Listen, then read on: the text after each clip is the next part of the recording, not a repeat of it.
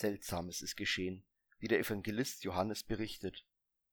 Maria von Magdala kommt früh am Morgen ans Grab Jesu und sieht, dass der Stein weggewälzt ist. Schnell alarmiert sie Petrus und den Jünger, den Jesus liebte, wie Johannes ihn beschreibt.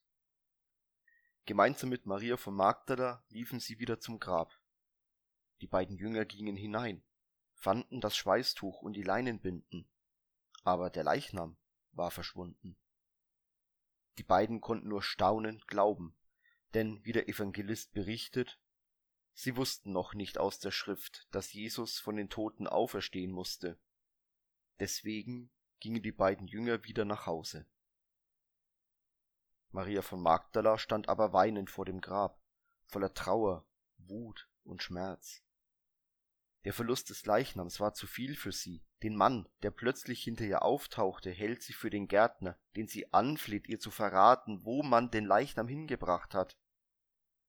Doch als der Gärtner sie bei ihrem Namen nennt, Maria, wird es ihr schlagartig bewusst. Dieser Mann ist Jesus. Und der tröstet sie mit den Worten Halte mich nicht fest, denn ich bin noch nicht zum Vater hinaufgegangen. Maria von Magdala eilt zu den Jüngern zurück und verkündet ihnen diese frohe Botschaft.